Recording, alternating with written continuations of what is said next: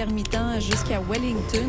Vers la rive sud, congestion depuis Turcot, euh, parce qu'on a eu un accident tout à l'heure sur la 132. Bon, ben c'est clair, tu vas être en retard. Ouais, cool. J'ai de la gym. Parce que la 132 demeure encore occupée. Il est 9 h. CIBL. 101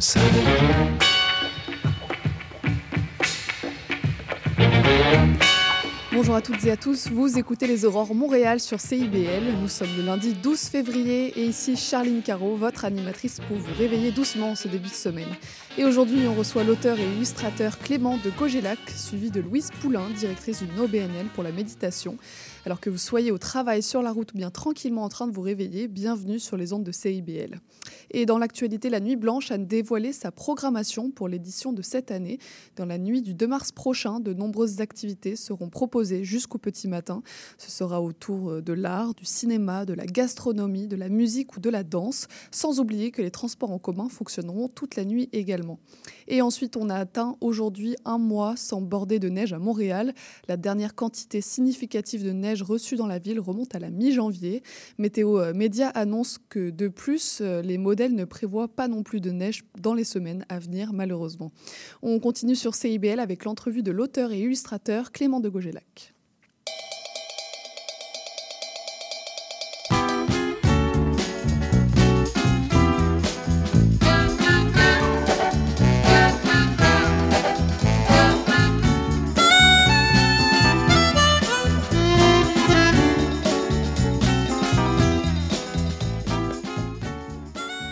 Et je reçois ce matin Clément de Gaulejac, auteur et illustrateur, qui vient nous parler de son livre Motif raisonnable, 10 ans d'affiches politiques. Bonjour Clément. Bonjour.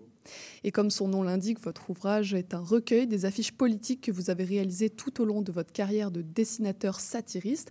Avant de replonger dans votre parcours, pourquoi avoir réalisé ce livre? Euh, le livre euh, est venu de, euh, en fait, est une proposition de l'éditeur Éco-Société euh, il y a environ deux ans, euh, j'ai ressenti le besoin de, euh, de, créer un site internet pour archiver tout mon travail d'affiches. Parce qu'il y avait, depuis une dizaine d'années, j'ai réalisé que j'avais dessiné plus, d'une, plus de 300 affiches en fait, dans, dans, différents mouvements sociaux, mhm. dans différents contextes, et que c'était un travail à la fois euh, très éparse, mais, et, mais auquel j'avais envie de donner une, une cohérence de, corpus unifié. En fait, j'avais envie de, de, réunir toute cette archive, que ce soit pas juste des, des publications sur mhm. les réseaux sociaux. Et donc, j'ai créé un site internet pour à la fois euh, archiver tout ce travail et euh, qui puisse devenir un, outil de diffusion aussi. Mhm. Et quand les éditions Éco-Société ont vu, ont vu ce, travail de, contextualisation des affiches. Ils se sont dit, euh, mais mon Dieu, c'est un livre parce que des, des, des, archives, mot compliqué, il y en a. Vous débutez votre carrière dans les affiches politiques lors de la grève étudiante de 2012. Avant cet événement, vos dessins ne portaient pas de message politique, vraiment. Euh, pourquoi s'être engagé à travers ces dessins à ce moment-là? Alors, euh, bah, c'est une, une, bonne question parce que euh, je, la nécessité de l'engagement euh, politique, je la ressens depuis longtemps. Mais c'est vrai que dans, dans, mon art, dans mes propositions euh, d'artiste, il n'y avait pas de, de, de message directement concernant directement l'actualité politique, mmh. je dirais. Et c'est vraiment la grève de 2012 qui, qui a précipité les choses et, et précipité la nécessité de de s'engager directement à, travailler avec le langage des politiciens, le, mhm. langage de, de, la langue, euh, de la langue qui est dite la langue des réformes, du changement, en fait, la langue qui passe l'agenda euh, euh, néolibéral, capitaliste, et de travailler directement avec ce langage-là, mais aussi avec finalement les, les, figures qui portent ce mhm. langage-là. Pendant plus de six mois, donc, vous produisez plus d'une centaine d'affiches qui sont publiées en ligne, imprimées, collées dans les rues et reprises en manifestation. Il y a eu un réel engouement pour vos affiches. Est-ce que vous vous attendiez à cela? Euh, J'en ai été surtout très heureux. Mmh. Euh, pour, euh, pour un artiste, c'est vrai qu'il y a quelque chose de, de, sensationnel à voir, à voir bah, des gens s'emparer de de, son travail mhm. pour, euh, parce que parce qu'ils s'y reconnaissent et parce qu'ils y trouvent une nécessité. Donc il y, avait, euh, oui, euh, une grande satisfaction personnelle. L'engagement est né aussi de... J'avais vu une manifestation le 22 mars, une, très, une, des premières très grandes manifestations, été équipée avec des, des signes qui avaient été créés par un collectif étudiant de l'UQAM qui s'appelait l'école de la Montagne Rouge. Et en voyant ces affiches justement brandies dans la rue, j'ai une, ressenti une très grande émotion esthétique et politique mélangée, où j'ai réalisé que, que c'est exactement ça que je voulais faire depuis très très longtemps. Et mais bon, mal, comment dire, ils m'ont inspiré, mais je voulais pas faire la même chose. Et mhm. donc, euh, donc je, je me suis demandé comment, euh, quelle stratégie visuelle déployer pour, euh, pour euh, dans le fond, participer aussi à équiper le mouvement social, mais sans, sans faire la même chose qu'eux. Puis je me suis, j'ai réalisé que c'est ça, ils, ils, designaient, si on veut, les mots d'ordre du mouvement, en fait, les revendications, même s'ils les exprimaient sur un mode plutôt décalé et poétique. Et moi, je me suis dit que j'allais designer donc la langue de l'ennemi, en fait, l'opposant.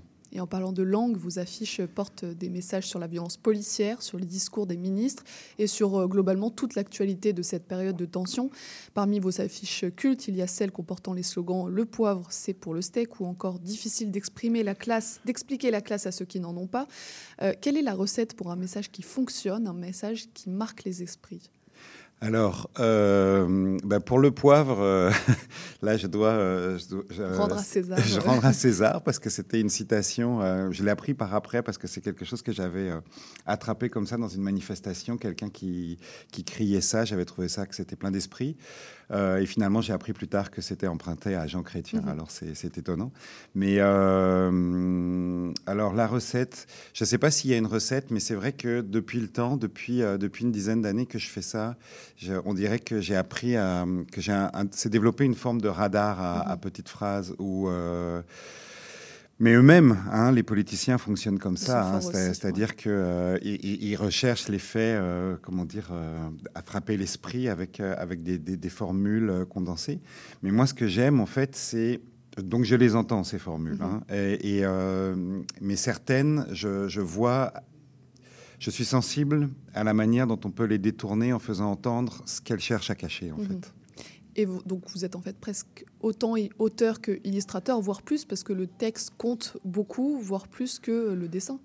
Ah oui, euh, je dirais pas que le dessin est secondaire parce que c'est véritablement une, passion pour moi de comment dire de, bah, dessiner et mhm. puis de, de, mettre en scène ce, ce, langage. Le dessin en fait arrive, non pas en soutien, mais comme pour mettre en scène véritablement le langage. Mais euh, ultimement, oui, euh, une bonne affiche, euh, c'est une bonne idée et une bonne idée qui s'exprime par une formule qui, qui, est capable de condenser, je pense, une réalité beaucoup plus vaste. Mm-hmm. C'est-à-dire que je compte énormément sur l'intelligence de celles et ceux qui vont regarder les affiches, mm-hmm. parce que dans le fond, l'affiche ne dit par elle-même pas grand-chose. En fait, c'est euh, c'est plutôt le miroir qu'elle renvoie à une réalité, et puis une réalité euh, souvent euh, fâchante, une réalité révoltante. Et je pense que c'est une façon, les affiches sont comme, je dirais pas un déclencheur, mais comme véritablement une, comment dire, résonne en fait, avec, ou font résonner finalement la langue qu'on nous fait mmh. d'une façon qu'on l'entend. de manière, à mon avis, synthétique. Vos œuvres ont la particularité d'être vite périmées à cause de, vous dites, d'une actualité qui cesse rapidement d'être actuelle. Euh, est-ce que ça peut être frustrant pour un artiste? Euh, Oui. Enfin, oui et non. C'est-à-dire que euh, cette frustration est complètement équilibrée, comme, comme je vous disais plus tôt, par l'immense plaisir de voir mhm. les affiches partagées dans, dans, une immédiateté. Mhm. Euh, qui, qui, elle, est, quand on est artiste en art visuel, est, plutôt rare, en fait. Mhm. Euh, donc, euh, donc, cette frustration est, est, d'emblée déjà compensée. Oui, c'est contrebalancé par l'immédiateté. C'est ça, qui marche bien. Donc, ça, ça, je dirais, il y a ça. Par contre, sur le, le, côté périmé, c'est vrai que c'est pour ça que j'ai ressenti le besoin aussi de, de faire le site internet et de faire le livre euh, de, de, remettre finalement, c'est-à-dire que moi je suis un artiste, puis je considère que euh, ce travail est un travail artistique, j'ai envie de le revendiquer comme tel. Pour autant, si on me proposait de faire une exposition, euh, afficher les affiches sur les murs euh, quand euh, elles représentent des gens comme Philippe Couillard ou, ou, Gaëtan Barrette, qu'on est content d'avoir oublié, ça serait, ça serait, ça n'aurait pas de sens en fait de faire une, comme une exposition de musée. On se dirait mais pourquoi il dessine mhm. des gros bonhommes barbus Pourquoi il leur fait des, des, des sarraux blancs. Enfin, Mhm. ça n'aurait pas de sens. Donc il fallait trouver une façon de, euh, de, de donner une cohérence artistique à l'ensemble du travail et non pas chaque affiche, je la considère pas comme une œuvre d'art. Par Mhm. contre, l'ensemble a une cohérence artistique. Puis la nécessité du livre et de la contextualisation de, à la fois de la pratique et puis de chaque, chacun des dessins choisis était nécessaire pour ça. Après la grève, vous avez pensé à arrêter vos activités d'affichiste politique, mais finalement, vous continuez, et ce pendant plus de dix ans. Pourquoi penser à arrêter et pourquoi continuer au final? Alors, j'ai pensé arrêter euh, au moment où la grève était terminée parce qu'il y avait, euh, c'est vrai que cette grève, on, on a créé comme, un- comme, comme peut-être une suspension dans le Mhm. temps, un, un- un six mois très particulier. Et puis, euh, comme comme j'avais commencé cette activité-là et arrêté toutes mes autres activités, à Mhm. l'époque j'étais étudiant au doctorat, je me suis dit, bon, à la fin d'une grève, on, on reprend ses activités. Mais, euh, mais véritablement, je me suis rendu compte que cette activité euh, était devenue finalement euh, la plus précieuse de mes activités. Et en toute fait. votre vie pendant plus de six mois. ouais. C'est ça. Et, euh, et donc j'ai continué. Mais enfin, j'ai finalement continué. Mais, mais ça n'a pas été sans, sans difficulté parce que je me suis rendu compte aussi que, que ce travail-là, qui est un travail solitaire, mais qui, je pense, a besoin pour exister d'être euh, en, en lien avec, euh, euh, de nouer des alliances en fait avec toute forme de, mouvements sociaux. C'est-à-dire que c'est, moi, je travaille à équiper des revendications, à, équiper une colère légitime, mais j'ai besoin de la qu'elle soit mise euh, au service d'une lutte Mhm. sociale. Et puis donc, c'est cette lutte sociale que la grève apportait, comme vous l'avez dit. Beaucoup de gens qui me connaissaient même pas se sont emparés des affiches Mhm. qui étaient distribuées dans la rue ou les partageaient sur les réseaux sociaux. Mais euh, faire ce travail-là solitairement, en fait, euh, j'ai arrêté plusieurs fois parce que ça n'avait pas de sens, Mhm. entre guillemets, pour- ou plus de sens. Et puis, et puis j'ai noué de nouvelles alliances. Ça a été avec Extinction Rébellion, ça a été euh, plus récemment avec, euh, avec la mobilisation euh, pour la friche d'Hochelaga, et puis, puis diverses organisations au fil du temps qui finalement ont fait appel à moi. Mhm. Et puis je trouve que c'est dans ces cadres-là que ce travail-là a un sens. Quel est votre rapport au jeu politique, à l'exercice du pouvoir? Qu'est-ce que ça vous inspire? Alors, c'est, euh, ben, ça m'inspire, euh, c'est bien dit. Euh, en fait, j'ai un rapport très contrarié, très ambivalent. Mhm. C'est-à-dire que, d'une certaine façon, euh, toutes les formes de pouvoir me, euh, j'allais dire me dégoûtent, c'est peut-être un petit peu fort, parce Mhm. que euh, j'ai de l'ambivalence à tous les niveaux. Je peux avoir aussi une forme de respect pour les gens qui se, qui se dévouent pour y aller. Mhm. quoi. En tout cas, c'est pas quelque chose qui m'attire. Mais euh, alors, je dirais peut-être le pouvoir ou l'autorité. Euh, en tout cas, ce que je sais aussi, c'est qu'une des raisons d'arrêter souvent, c'est que je pense que les gens qui participent à la bataille politique, euh, politicienne, telle qu'on la connaît, sont des gens qui euh, réclament beaucoup d'attention. Mhm. Et, et parfois, euh, je, je m'en veux de, de- de leur accorder cette attention qu'ils réclament. Parce que donc il y a aussi une sorte de fascination, non, pour le pouvoir, pour, pour ce, ce domaine qui vous inspire au final des, des dessins. Vous n'êtes pas, vous êtes pas fasciné dans le sens que vous les admirez, mais c'est quelque chose quand même qui, qui retient votre attention. Oui, absolument. Euh, c'est c'est une comédie humaine qui retient mon attention. Euh, après, moi, j'essaye de résister à l'anecdote, c'est-à-dire que contrairement à... Bah, résister à l'anecdote, j'adore les anecdotes, mais euh, dans le cadre politique, par exemple, je- j'essaye de jamais travailler avec le caractère, par exemple, Mhm. des, le caractère des, des- des- des hommes politiques et des femmes politiques. Je, je préfère vraiment travailler à qu'est-ce que leur langue signifie vraiment, en Mhm. fait. Qu'est-ce qu'ils sont en train de dire vraiment. Euh, J'aime une bonne affiche, pour moi, une affiche qui dévoile un peu le programme, euh, comment dire, le, le programme politique plus vaste dans lequel s'inscrivent différents mouvements. Par Mhm. exemple, euh, je ne sais pas, euh, les lois sur le voile étaient des lois racistes, à mon avis, puis c'est ça dont il fallait parler. Euh, Qu'est-ce qu'il pourrait y avoir d'autre? Oui, ou pareil pour les lois sur l'immigration. Là, euh, je veux dire, dans les affiches récentes que j'ai fait, euh, euh, c'était pour euh, dans le cadre d'une collaboration avec euh, l'Iris. C'était l'idée était de de, de- de dénoncer l'agenda politique derrière cette obsession pour l'immigration, là, Mhm. le fait de tout ramener à l'immigration sans, sans considération pour les, les- les causes comment dire, complexe Mhm. euh, de la crise du logement, par exemple. Être dessinateur satiriste, satirique, satiriste, satiriste? Euh, satiriste, oui, ça me va Très bien. bien. Mm. Euh, quel type d'observation, quel type de poste il faut avoir sur le pouvoir? Est-ce que c'est plus un point de vue reculé ou immergé? Est-ce que c'est un point de vue plus engagé ou neutre? Même si on a comment- commencé par comprendre euh, quelle est votre observation, mais quel type de, de poste vous avez euh, sur le pouvoir? Ah, euh, ben, je pense que ça, ça, hum, c'est une veille. Ça, c'est sûr que- Mhm. qu'il y a une forme de veille et puis qu'il faut, je pense, être au courant de, oui, c'est ça, des, des grands mouvements euh, politiques. Mhm. euh, de, euh, parce que encore une fois, moi, ce que je cherche à révéler, c'est, mettons, euh, c'est c'est vraiment, euh, par exemple, ce qui, ce qui, ce qui détermine le pouvoir, à la, le pouvoir de la CAQ aujourd'hui, c'est vraiment son côté affairiste. C'est- on a des hommes d'affaires euh, au pouvoir et qui veulent euh, gérer l'État comme on gère un business. Mhm. Et, et donc, moi, ce qui, m'intéresse de faire apparaître, c'est cet imaginaire politique-là. Euh, et donc, ça, pour ça, il faut, être- il faut, il faut le voir. En fait, Mhm. donc, donc, oui, ça prend du recul, ça prend une forme d'analyse politique.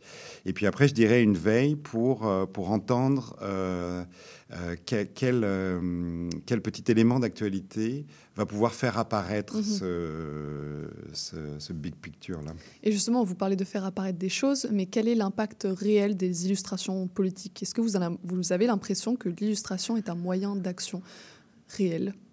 Alors, un moyen d'action, je ne sais pas. Euh, L'impact, en tout cas, moi, j'ai coutume de dire que si on, si on veut savoir à quoi elles servent, ben, enfin, alors, je, je pourrais répondre vite à rien, mais ça serait pas vrai. Je pense Ce que serait dommage. ça serait dommage en plus. mais euh, je pense que, euh, dans le sens que, je pense qu'elle participe à construire un discours d'opposition, de Mhm. résistance. Elle participe à, moi, j'ai- j'ai- j'aime bien dire euh, que euh, elle, euh, ramène l'intelligence de notre côté. C'est-à-dire que euh, de, de montrer qu'on n'est pas dupe, de montrer qu'on a compris, de montrer qu'on est capable de rire d'une situation, Mhm. c'est une façon de montrer qu'on la voit nue, qu'on la voit telle qu'elle est. Et puis ça, je pense que quand en politique, on est capable de faire ça, on, on est fort. Mhm. Ça, ça crée une, une position de force en Mhm. politique.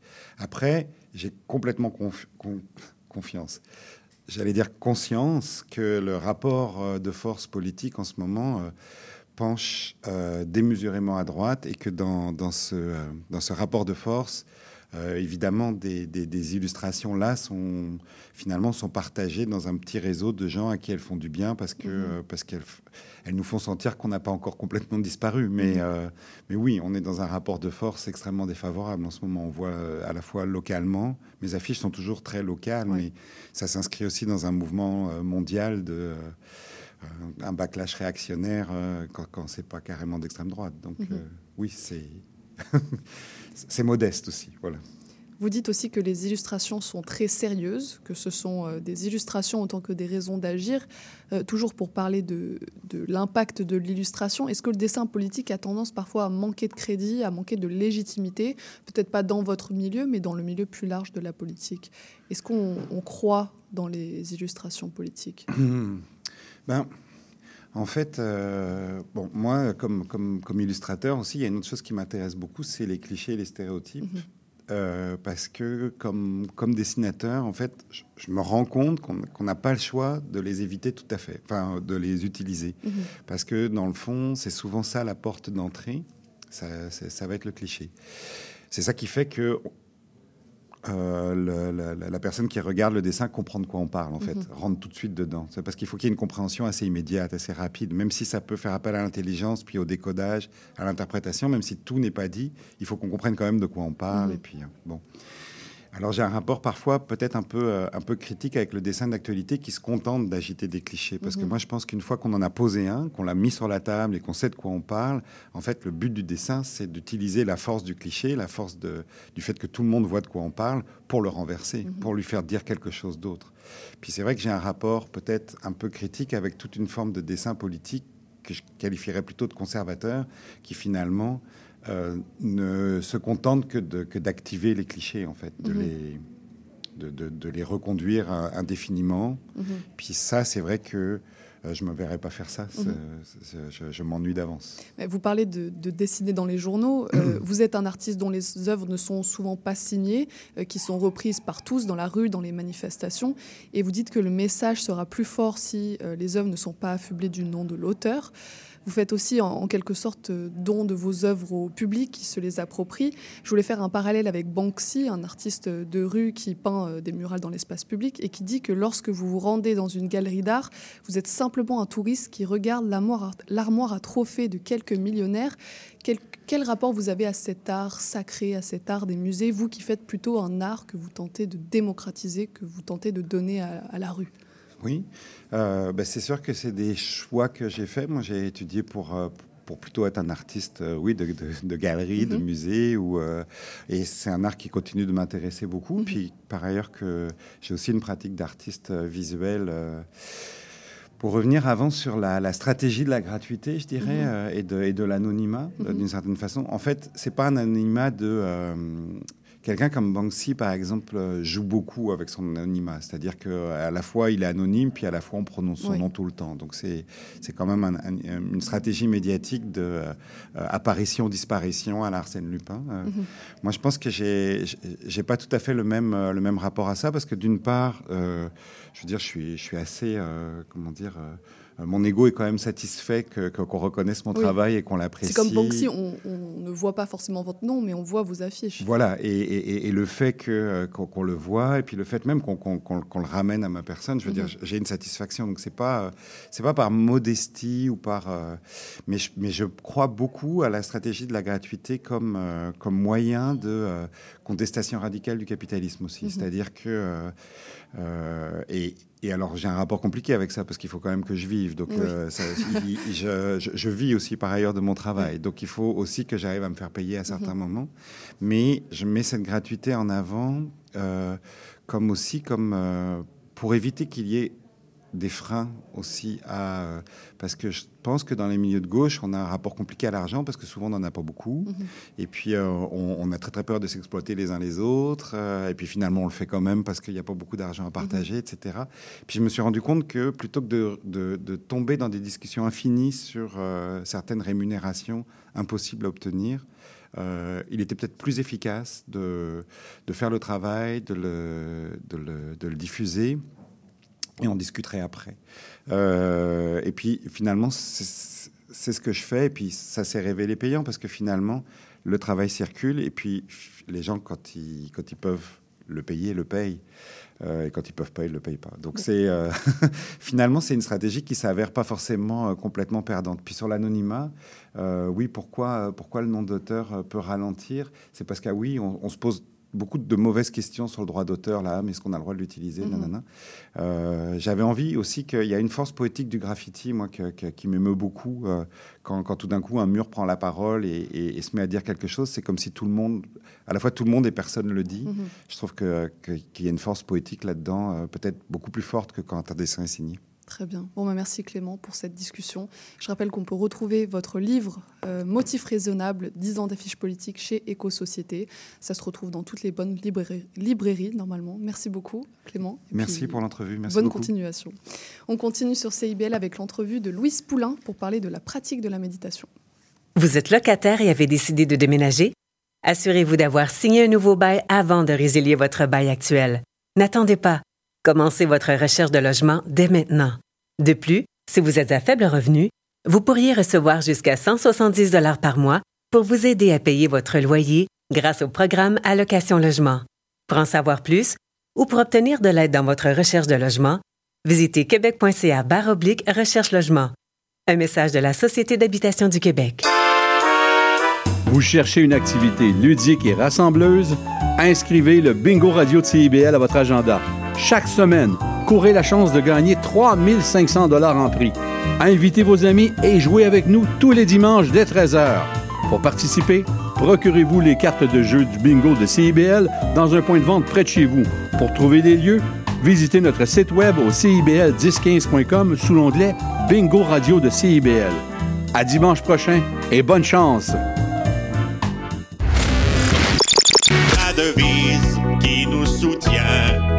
Plus Québec, je me souviens. On va hurler et déconner pour dénoncer la société. Avec nous, souvent ça dégénère. Dans le monde, il s'en passe des affaires. Sous le signe des moustiquaires, on a Les Trois Moustiquaires, mercredi 17h sur les ondes de CIBL. Intention Inc., c'est la célébration de l'entrepreneuriat sous toutes ses formes. À chaque semaine, mon collègue François Morin et moi-même, Sophia Disto, allons à la rencontre d'entrepreneurs brillants et avant-gardistes du monde des affaires et de l'économie sociale pour connaître leur histoire, leur motivation et leur passion. Si vous êtes à la recherche d'une étincelle pour passer à l'action, soyez à l'écoute d'Intention Inc. tous les jeudis de midi à 13h. CIBL 101.5 Montréal. Et je reçois à présent Louise Poulain, présidente et fondatrice de l'OBNL Méditation Pleine Conscience Montréal. Bonjour Louise. Oui, bonjour Charline. Alors comment pourrait-on définir la méditation? Grande première question. Ben, la méditation, c'est euh, se c'est souhaiter se transformer, devenir une meilleure personne. Euh, pourquoi on médite? C'est qu'on veut vivre dans un monde meilleur au cours d'un, au cœur d'un environnement bienveillant. Et euh, en fait, euh, la méditation comme telle, quand on médite, c'est vraiment observer euh, ce qui se produit. On, arrête au moment présent. On s'installe sans jugement, plutôt que de s'inquiéter du passé ou de l'avenir. Puis on observe nos émotions, nos pensées, nos sensations corporelles et on va chercher un calme profond, une paix intérieure. Voilà. Vous êtes donc une OBNL qui promouvoit la méditation de pleine conscience par la pratique et l'entraînement. On a parlé de méditation. euh, maintenant, c'est quoi la pleine conscience? Mais la pleine conscience, on l'appelle aussi l'entraînement de l'esprit. D'accord? C'est un peu euh, euh, être au moment présent, mais ouvert sur tout ce qui se passe autour. On n'est pas dans notre bulle à essayer de flyer non plus, mais on veut euh, savoir exactement ce qui se passe et surtout connecter avec notre esprit, connecter avec notre corps, notre esprit et avoir accès à la conscience ouverte. On parle de, ben, on parle de l'entraînement de l'esprit chez nous. Un peu comme on, je vous ferai l'analogie avec euh, l'entraînement euh, sportif ou l'entraînement juste physique. Donc, euh, ce qu'on cherche, c'est euh, avoir des outils pour développer un esprit ouvert, calme et paisible. La pleine conscience, vous dites, c'est reporter notre attention sur le présent. En quoi ça va réduire le stress et l'anxiété, qui sont notamment les, les bénéfices de, de la méditation? Oui, tout à fait. Pas juste euh, le stress et l'anxiété. Hein? Puis euh, je demanderais à vos auditrices et vos auditeurs euh, pourquoi ils seraient intéressés à méditer, dans le fond? Puis même dans nos groupes, quand on leur demande, c'est le manque de concentration, l'impact euh, de- du rythme effréné qui engendre le stress, comme vous le mentionnez. Des fois, c'est même des problèmes qui relèvent des relations interpersonnelles, de santé physique, même la douleur. Donc, c'est multiple. Et votre question, qui est très pertinente, en quoi ça aide, c'est que on, on va chercher un calme intérieur. On se met dans une situation où on ne se préoccupe pas du passé. On n'est pas en train d'anticiper l'avenir. Parce que souvent, nos nos euh, constructions mentales vont nous amener avec des, des scénarios qui, nous, euh, qui peuvent nous stresser ou qui peuvent nous, euh, nous angoisser. Est-ce que les participants viennent chercher des effets différents en fonction de leurs besoins? On parlait de meilleur sommeil, diminution du stress, harmonie en famille. Est-ce qu'ils viennent avec une idée ciblée de ce qu'ils veulent de la méditation? Euh, ils viennent avec, en général, je trouve qu'ils viennent avec une ouverture. Ils ont entendu, lu toutes sortes de choses, mais euh, en fait, ils viennent le pratiquer. C'est surtout ça. C'est, euh, tu sais, j'ai besoin d'un coach là, pour m'aider à le faire tous les jours. Euh, donc, moi, je leur donne surtout des, des, des balises, des paramètres, puis des outils qui vont faire, euh, qui vont faire sien là, eux-mêmes. Vous qui pratiquez la méditation depuis un certain temps, j'imagine, euh, qu'est-ce que vous apporte personnellement la méditation? Bon, donc oui, c'est vrai que ça fait 35 ans. Euh, puis je peux pas dire je médite tous les jours, tous les jours, hein, depuis 35 ans.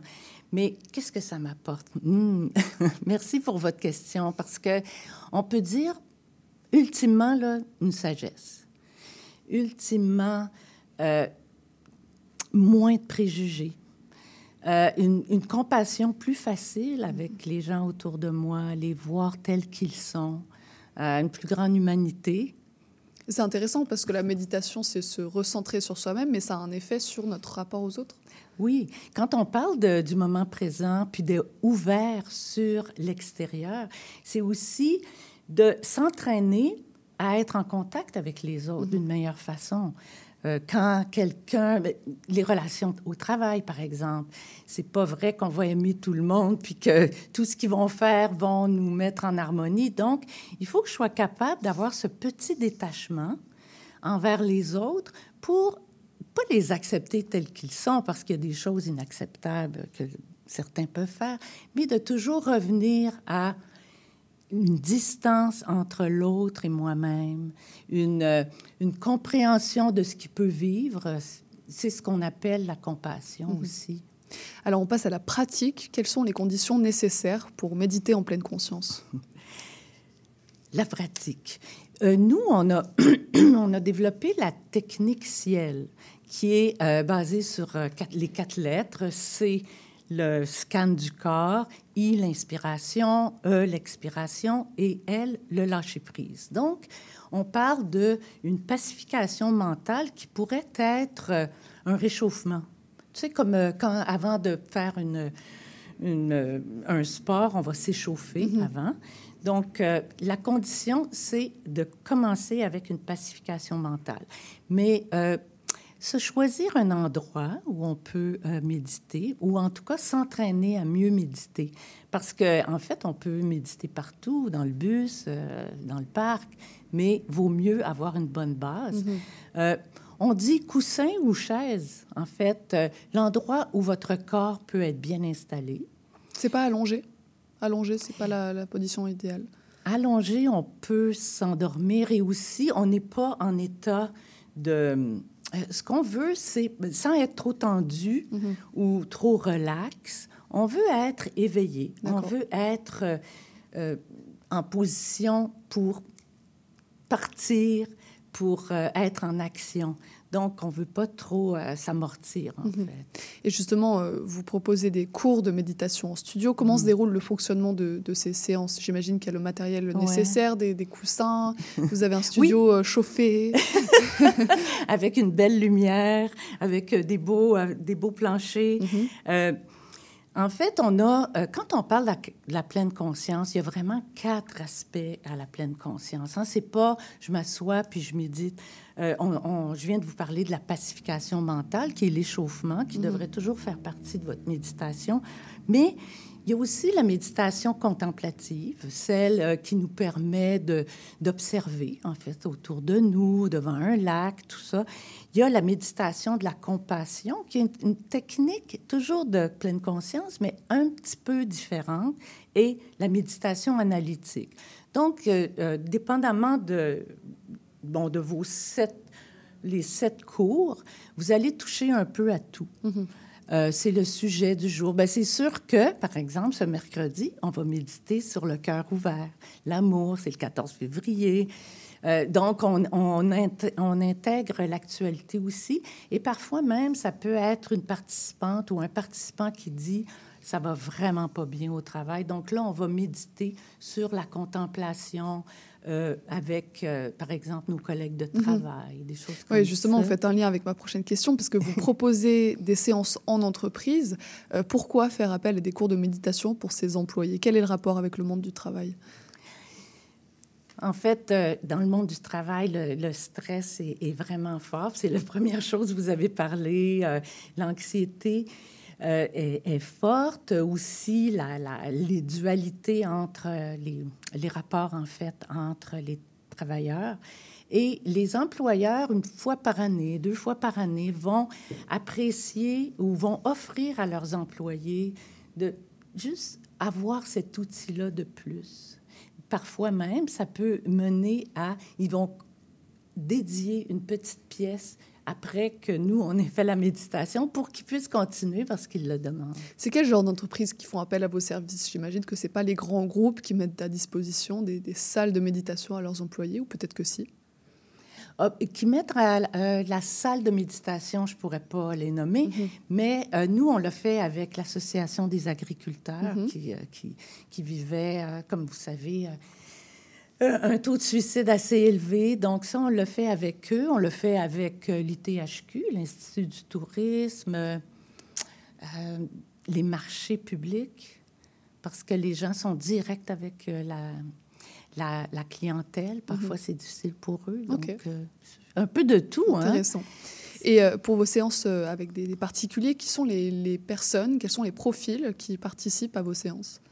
Vraiment de tout. De tout. De tout. Euh, Il y, a, euh, il y a beaucoup en ligne, des, euh, parce qu'on le fait en ligne et en studio. Donc, en ligne, c'est le midi. Ça s'adresse définitivement aux, aux, euh, aux cadres d'entreprise ou même à, à des, euh, des, des employés qui ont besoin une, une demi-heure, 45 minutes au cours de la journée. C'est le midi. Ils finissent leur sandwich à midi moins deux et euh, tout de suite, ils reprennent leur travail. Donc ça, c'est, je dirais, là, c'est... Il y a beaucoup d'artistes aussi, euh, les artistes qui veulent, avant d'entrer sur scène, avoir un, un- un training, en fait, de méditation. Euh, et le, le- au studio, c'est un studio de yoga, donc c'est principalement des gens qui pratiquent le yoga. Euh, je dirais la moyenne d'âge est 30 ans en studio, 30, 40, voilà. Très bien, intéressant. Alors, euh, quand des artistes viennent en entrevue, je leur demande souvent une performance en direct. Vous, vous nous proposez une petite séance de pacification mentale. Euh, en quoi ça consiste tout d'abord? Vous parliez d'échauffement tout à l'heure, c'est ça? Oui, on va faire un petit échauffement. Euh, si vous êtes en voiture, garez-vous. Gardez votre esprit. oui, garez-vous immédiatement. Sinon, je pense qu'on peut le réécouter en ligne. Bien sûr, euh, ce un sera disponible en podcast. Très bien. Tout ça. Donc, euh, ben, préparons-nous ben, maintenant à créer un état de pacification mentale qui procure calme, détente et sentiment de sécurité. On va le faire en quatre étapes. Donc, euh, vous êtes bien assis, vous prenez votre place dans votre espace en vous concentrant sur votre corps. C'est le C de ciel. Prenez conscience de votre bassin, vos pieds sont bien ancrés dans le sol et posez les mains sur vos cuisses. Détendez vos épaules et allongez la nuque. Donc, vous imaginez qu'au-dessus de vous, un ciel vaste et pur. Portez votre attention sur votre inspiration et sur votre expiration. Suivez le cours de l'air qui entre et qui sort et laissez défiler vos pensées sans jugement. Elles sont nombreuses, mais elles se sont peut-être apaisées légèrement dès que vous installez votre corps. Sans effort, demeurez dans cet état de concentration tout en suivant votre respiration.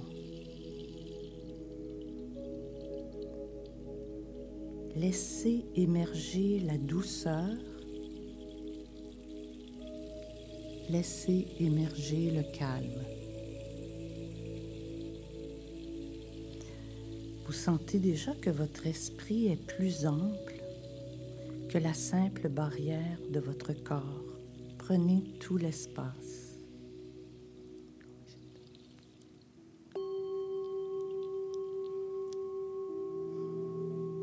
Lorsque votre esprit, vos pensées se bousculent, revenez à votre respiration, c'est votre concentration. C'est normal, il y a toujours beaucoup de pensées.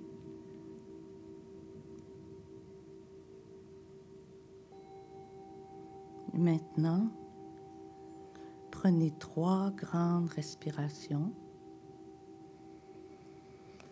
Un,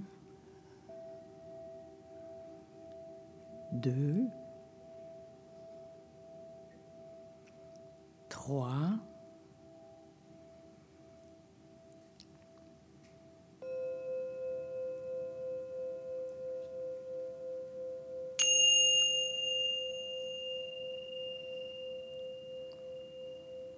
Ouvrez les yeux et revenons à Charline.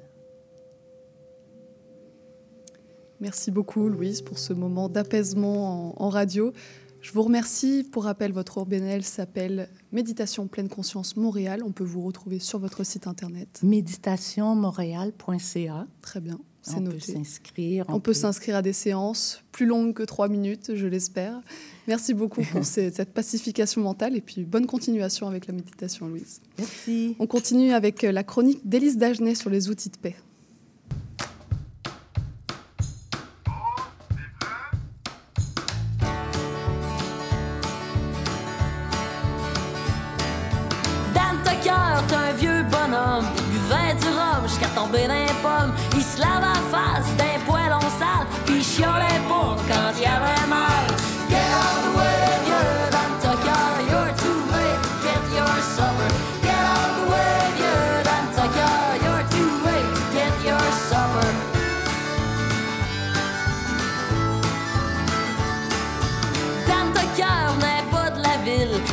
Pas peur de se mettre les mains dans l'huile. Il vivait dans la montagne, seul dans son shack, réparait son pick-up quand il tombait en l'air.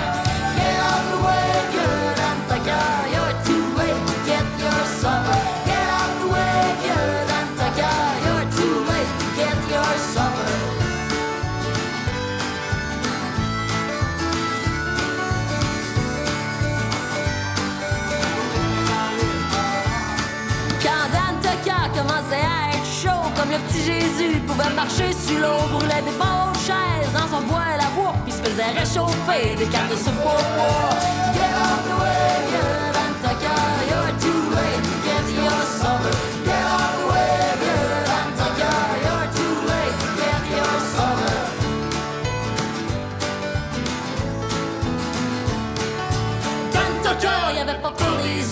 tout seul dans le bois, de nuit comme de jour. Y a des rumeurs qui courent, qui s'est fait manger, on le voit plus au village depuis une coupe d'années.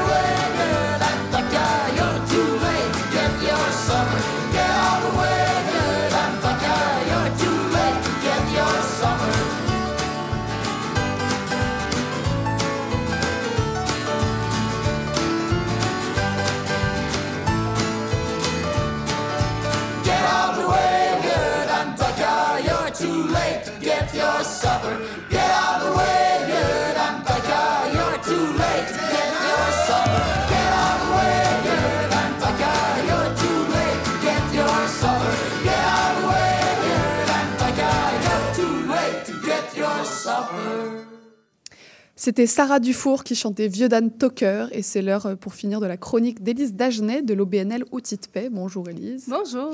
Et dans votre euh, mission de promouvoir la paix sociale, vous venez nous parler aujourd'hui de l'empathie comme outil de prévention des violences. Exactement.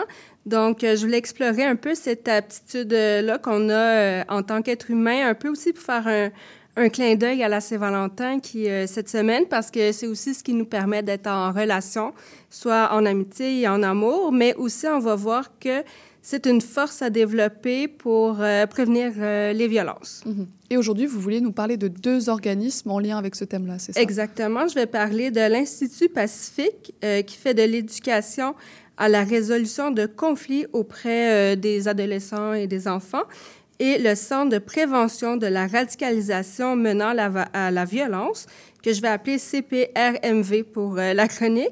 Euh, donc, euh, le- l'organisme accompagne les personnes touchées par la radicalisation. Très bien. Est-ce que tout d'abord, vous pourriez nous définir l'empathie? Oui, donc je vais utiliser la définition de l'Office québécoise de la langue française qui définit l'empathie comme étant la capacité des personnes à s'identifier à autrui et à éprouver à l'intérieur d'elles-mêmes les émotions et les sentiments ressentis par l'autre. Donc, on peut résumer ça par le fait de se mettre à la place de l'autre ou comprendre l'autre personne. C'est- il faut distinguer l'empathie et la sympathie. Euh, donc, cette dernière, c'est la capacité d'une personne à prendre part aux émotions de l'autre. Donc, c'est réagir avec la personne, intervenir pour lui donner du réconfort ou quand on dit à, ple- à pleurer avec la personne. C'est un beau projet. Oui. Donc, euh, le premier organisme dont je vais parler, l'Institut Pacifique, utilise euh, la définition euh, de l'Office québécoise de la langue française. Donc, ils utilisent cette définition de l'empathie dans leur éducation. Donc, c'est un organisme qui existe dans le quartier Montréal-Nord depuis 1976, mais leur action, leur programme est disponible pour euh, les Montréalais, puis même à l'extérieur. Donc, il, il, euh, crée du matériel d'éducation portant sur la résolution de conflits pour euh, les jeunes du primaire et du secondaire. Euh, donc, en fait, leur programme est enseigné au personnel scolaire qui, eux, font les activités avec les jeunes. Puis aussi, ils offrent des ateliers, des outils pour les parents, pour leur soutenir euh, dans, leur, euh, dans l'éducation qu'ils font euh, avec leurs enfants. Puis, ils ont différents programmes. Un qui est, ben, il y en a un pour le primaire, un pour le secondaire, mais il y a aussi des programmes euh, de sensibilisation à la diversité culturelle, puis de la prévention à l'indiscrimination. Puis, donc, l'éducation, l'empathie dont je vais parler spécifiquement ici, c'est ce qui existe avec leur programme Vers le Pacifique. Euh, donc, euh, plusieurs parents vont connaître, parce que c'est assez euh, connu. Donc, c'est un programme de formation en résolution de conflits pour qui va de la maternelle 4 ans jusqu'à la sixième année. C'est une série de neuf ateliers qui est donnée tout au long de l'année scolaire. Donc, il donne différents outils pour les aider à, résoudre les conflits de manière positive. Puis, il y a un atelier qui est porté spécifiquement sur l'empathie. Mhm. Euh, concrètement, quels sont les objectifs euh, de ces ateliers euh, sur l'empathie? Mais en fait, c'est d'améliorer la capacité des élèves à comprendre l'autre, à, le respecter, à changer sa perception des choses, donc sa perception du conflit, puis à proposer des solutions positives. Donc, c'est sûr que c'est abordé di- différemment selon l'âge de- de- des enfants. Euh, donc, pour les plus jeunes, ils vont apprendre à décoder l'émotion de l'autre, lire les réactions corporelles, développer leur sens de l'observation. Puis, euh, c'est à partir de la troisième année du primaire qu'ils vont vraiment aborder la notion d'empathie, puis euh, plus concrètement, puis qui vont apprendre à valider leur perception, comprendre la notion de respect mutuel.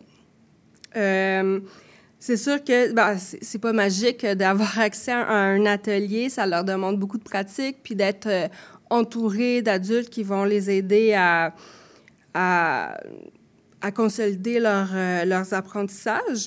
Euh, puis ils remarquent, que l'Institut remarque que pour, au bout, quand l'école, les jeunes ont accès au moins à trois années de suite à ces apprentissages-là, mais qu'il y a vraiment un meilleur, une meilleure harmonie dans l'école, euh, puis euh, que ça, ça a vraiment un impact sur la vie collective. Donc, c'est une, une première façon de montrer que des, des apprentissages individuels, mais ça peut mener à une transformation sociale. Euh, donc, les, les habiletés, habiletés acquises par les enfants, mais ça a le, le pouvoir de transformer l'environnement. Ce qui est un peu différent de, de ce qui est l'utilisation de l'empathie qui est faite par le Centre de prévention de la, euh, du CPRMV, euh, donc qui est un OB OBNL qui existe depuis 2015, euh, qui font l'éducation, de la mobilisation communautaire et l'accompagnement auprès des personnes touchées par la radicalisation. Donc, ils font de l'accompagnement auprès des personnes qui ont un parcours de radicalisation, leurs proches et des personnes qui sont euh, victimes. Euh, ils font aussi l'éducation et la sensibilisation auprès du public. Ils font aussi de la recherche euh, pour euh, supporter le- les activités des deux premiers axes. Euh, donc, ils vont pas utiliser de définition comme telle de l'empathie, mais c'est vraiment une notion, un savoir-être qui va être préconisé pour l'accompagnement. Donc, ça veut dire l'accompagnement, mais vraiment suivi sur une base volontaire. C'est vraiment les personnes concernées qui, qui désirent le faire. C'est, c'est pas une sanction, là. C'est pas euh, une sanction judiciaire ou quelque chose comme ça. Euh, puis, en fait, l'empathie est vraiment un moyen utilisé pour briser les dynamiques d'exclusion euh, parce que ça permet de créer un lien. Euh, ça raccroche les, surtout les auteurs de, d'actes de, de crimes haineux, d'actes haineux. Ça leur permet de recréer un lien avec la communauté. Puis ça, ça permet de limiter l'usage de violence. Puis à- par le fait même, là, à, à la longue, mais ça permet d'a- d'avoir euh, des communautés euh, de paix. Euh, Donc on parle de, radicalisation, d'empathie pour lutter contre la radicalisa- radicalisation. C'est quoi exactement la radicalisation? On en entend beaucoup parler, mais est-ce qu'il y a une définition claire que tu peux nous apporter? Oui, je vais amener un peu la définition du CPRMV. Euh, donc, c'est l'adoption d'un système de croyances extrême euh, qui euh, implique une volonté d'utiliser ou d'encourager la violence au profit d'une idéologie ou d'un projet politique. Donc, pour le CPRMV, bon, c'est sûr que le fait d'être radicalisé, mais ça amène une coupure avec l'entourage. C'est souvent un, un impact que ça a, un impact négatif. Mais aussi, ils comprennent que les personnes viennent à être radicalisées parce qu'eux-mêmes ont été exclus. C'est là-dessus qu'ils vont travailler de manière euh, empathique. Puis euh, aussi, c'est interrelié avec les actes haineux. Donc, c'est une action qui brime euh, des communautés ou des personnes euh, de, de droit ou qui attaquent le sentiment de sécurité. Euh, et les attaques sont faites en raison de, de caractéristiques euh, identitaires. Donc, c'est deux phénomènes qui sont interreliés. Donc, aussi, des fois, le fait d'avoir subi des actes haineux, ça peut amener une personne à se radicaliser parce que ça l'a, ça l'a brisé un peu son, son lien avec la communauté. Puis aussi, mais le fait d'être radicalisé, mais ça amène euh, à, à commettre des actes haineux. Donc, on voit que c'est vraiment un cycle de, de la violence Mhm. euh, qu'il faut briser. Donc euh, le CPR-MV vise à lutter contre cette radicalisation et en lien avec euh, le sujet du jour, ils utilisent l'empathie. Euh, comment ils font pour mettre en lien ces deux, ces Oui. deux thèmes? Mais concrètement, c'est que l'accompagnement vise vraiment à, à créer une connexion interpersonnelle pour la personne qui est, qui est radicalisée. Euh, c'est sûr, pour, pour les proches des victimes et tout ça, ça, doit, être- ça doit faire partie de leur posture aussi, là, mais c'est moins, euh, moins clair pour moi. Donc, l'intervenant, mais aborde la personne avec un, un réel désir de comprendre la personne, euh, sans, s- sans être d'accord avec les gestes posés. Puis c'est là que je pense que la, la sympathie que est pas nécessaire. C'est pas être en accord, c'est pas de, de réconforter, c'est juste de vraiment d'être en lien puis de comprendre la personne. Euh, aussi de la comprendre comme une personne entière. Donc, a son histoire, qui a son, son, son futur aussi. Euh, donc, c'est pas seulement un auteur ou une autrice euh, d'un acte violent. Puis, il la soutienne dans son introspection pour qu'elle-même comprenne euh, son parcours, puis que ça l'amène aussi à reprendre du pouvoir euh, de façon positive, donc sans Mhm. faire euh, appel à, à la violence. C'est écouter sans jugement, puis aussi, c'est l'accompagnement est basé sur les besoins de la personne. Mhm. Donc, sur ses buts, objectifs euh, qui s'est fixé pour euh, lui-même. Puis, ça amène à beaucoup à valider les émotions. Que ce soit, peu importe le- l'émotion, que le sentiment d'injustice, la colère, elle a tout le temps une cause, puis c'est de, de valider que cette cause-là, mais elle est légitime aussi, mais c'est les moyens de l'exprimer qui, euh, qui va être appelé à changer. Donc À l'empathie est un moyen d'action efficace pour lutter contre la radicalisation qui est quand même reliée à, des, à une haine, à des crimes haineux parfois. Euh, l'empathie peut paraître parfois trop, trop douce, mais Mhm. c'est quelque chose qui, que vous retrouvez comme étant efficace. Oui, exactement. Mais c'est sûr que le CPRMV n'existe pas depuis longtemps. Fait que c'est sûr que les, euh, les données, tu sais, les, les retombées sont difficiles. euh, tu sais, Ils ne pas, euh, sont pas ressortis encore. Puis aussi, il y a tellement d'autres facteurs euh, qui rentrent en ligne de compte. Mais ce qu'ils ce remarquent, c'est qu'il y a réellement un lien qui est fait euh, avec les personnes qui perdurent. Il n'y a pas de temps limite non plus à, au, au suivi. Donc, euh, la personne, il y a beaucoup de personnes quand même qui reviennent euh, aux besoins, puis ça, ça veut dire qu'ils qu'il qu'il y a pas, euh, ils remarquent qu'il y a beaucoup qui ne font pas de rechute ou qui ne recommencent pas à faire euh, les actes euh, N2. N2, Très oui. bien. Eh ben, c'est noté. Et finalement, tu voulais faire un petit lien entre l'empathie et l'engagement social. Quel est-il? Oui, exactement. Mais on a vu que c'est, euh, ça permet de faire une habileté, euh, d'acquérir des habiletés et puis de briser des dynamiques de violence. Puis ça, dans les deux cas, ça permet de rattacher les personnes à la communauté, d'être euh, en lien. Euh, puis ça a vraiment un effet à contrebalancer ou à contrecarrer les effets de la violence.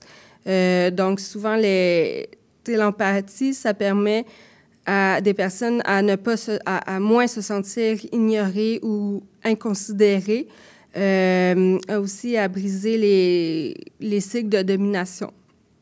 Que ça, permet de mettre les personnes toujours sur le même pied d'égalité. Euh, puis c'est vraiment en lien aussi avec les analyses, les observations que font nos membres puis le réseau. Euh, c'est qu'on remarque vraiment euh, une grande polarisation sociale dans les débats publics, que vraiment c'est difficile d'avoir des dialogues entre les groupes qui ont des idées différentes aussi, puis que c'est vraiment un des gros freins à la cohésion sociale. Donc, c'est à l'acceptation et à la reconnaissance de l'ensemble des personnes euh, qui composent euh, la société. Donc, euh, l'em- l'empathie, pour nous, ça, permet de, favoriser cette cohésion sociale-là en, faisant en sorte que des personnes se sentent compris, se sentent acceptées, puis reconnues dans, autant dans leurs besoins, mais aussi dans leur capacité, leur force d'agir. Puis que c'est beaucoup euh, l'enjeu social sur lequel on veut travailler, mais c'est ce- le manque de compréhension, euh, la- la- le manque de volonté aussi que peut avoir certains groupes à se mettre à la place euh, des autres, euh, puis que ça, ça brime en- aussi les personnes à avoir accès à des ressources collectives, puis aussi que ça, ils ont, ça brime les, les voix des personnes qui n'ont pas accès au débat public. Donc, pour nous autres, la l'empathie, ça permet l'inclusion du groupe parce que ça permet de réparer et créer des liens entre les individus. Euh, puis, euh, ça permet aussi de ce lien-là, mais ça porte aussi des gens à agir, à vouloir agir. Euh, donc, euh, c'est sûr que ça soutient euh, l'engagement. Très bien. Et ben, on retient les bénéfices euh, de l'empathie. Merci beaucoup, Élise. Fait et puis à bientôt pour la prochaine chronique. À bientôt. On continue sur CIBL avec la clôture de l'émission et le programme de demain.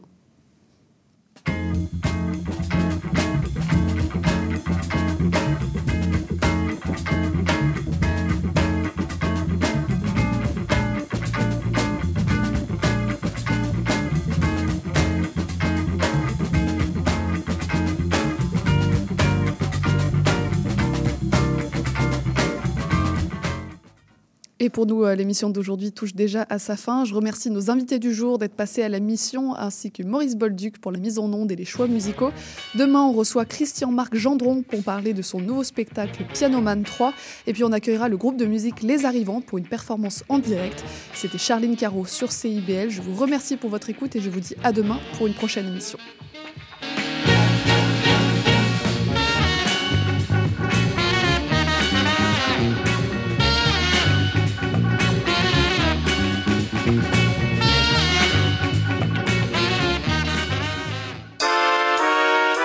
Vous cherchez une activité ludique et rassembleuse? Inscrivez le Bingo Radio de CIBL à votre agenda. Chaque semaine, courez la chance de gagner 3500 dollars en prix. Invitez vos amis et jouez avec nous tous les dimanches dès 13h. Pour participer, procurez-vous les cartes de jeu du bingo de CIBL dans un point de vente près de chez vous. Pour trouver des lieux, visitez notre site web au cibl1015.com sous l'onglet Bingo Radio de CIBL. À dimanche prochain et bonne chance! Le balado Les solutions climatiques de la COP Carbone a pour objectif de lutter contre les changements climatiques, une conversation à la fois. On s'engage à réfléchir, à sensibiliser et à agir ensemble une fois par mois, jeudi 11h. Depuis 2011, la COP Carbone mène son action à partir de quatre piliers l'empreinte carbone, la biométhanisation, le bâtiment et la mobilité durable. Ce balado sera animé par Géraldine Cadier-Mirales, Maya Saloum et Olivia Vu, toutes trois conseillères à la coop Carbone. C'est un rendez-vous jeudi 11h. Un bail, je peux-tu changer ça? Et cette photo, est-ce que je peux la mettre sur mes réseaux? Puis le casier judiciaire, c'est-tu pour la vie? Chez Éthique à loi, on sait que la loi, c'est pas facile à comprendre. Des nuances, il y en a, mais des réponses à tes questions, il y en a beaucoup aussi. Avec Angle droit, on vous aide à y voir plus clair. Il est temps d'arrêter de tourner les coins ronds parce que vos droits sont importants. On se donne donc rendez-vous tous les mardis de 11h à 11h30 sur CBL 101.5. Parce que savoir, c'est pouvoir.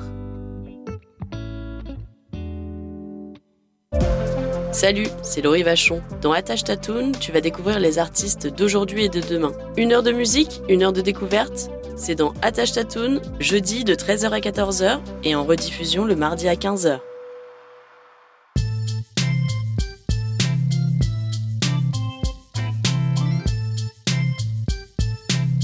CIBL 101.5 Montréal. CIBEL, 40 años en el corazón de la cultura. Salut, bienvenue à Account Changement. C'est un nouveau balado qui est proposé par CIBL